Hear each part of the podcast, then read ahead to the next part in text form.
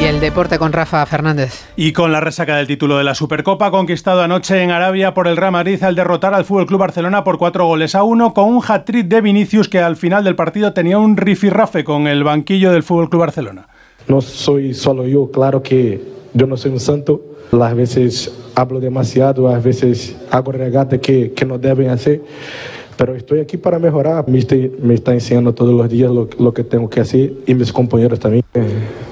Tanto blancos como azulgranas ya están en España para preparar los partidos de Copa del Rey que juegan este jueves. El equipo de Xavi ante el Unionistas de Salamanca, el de Ancelotti frente al Atlético en un nuevo derby que será el Metropolitano. Los rojiblancos pendientes de la posible salida de Ángel Correa rumbo a Arabia. La Federación Española de Fútbol ha confirmado que el 26 de marzo España juega frente a Brasil en el Santiago Bernabéu en primera ronda del Open de Australia de tenis. Triunfos de españoles de Davidovich en el cuadro masculino y de Badosa y Masarova en el femenino. En el europeo de waterpolo, España jugará la final ante Croacia con la con la plaza para los Juegos de París en disputa. En el de balonmano, tras ganar a Rumanía, mañana España se juega el pase frente a Austria. Y en el Rally Dakar, buenas noticias, Carlos Sainz está a punto de cerrar la octava etapa. De momento se mantendría líder por delante de Sebastián Loeb. Vamos ya con la pregunta.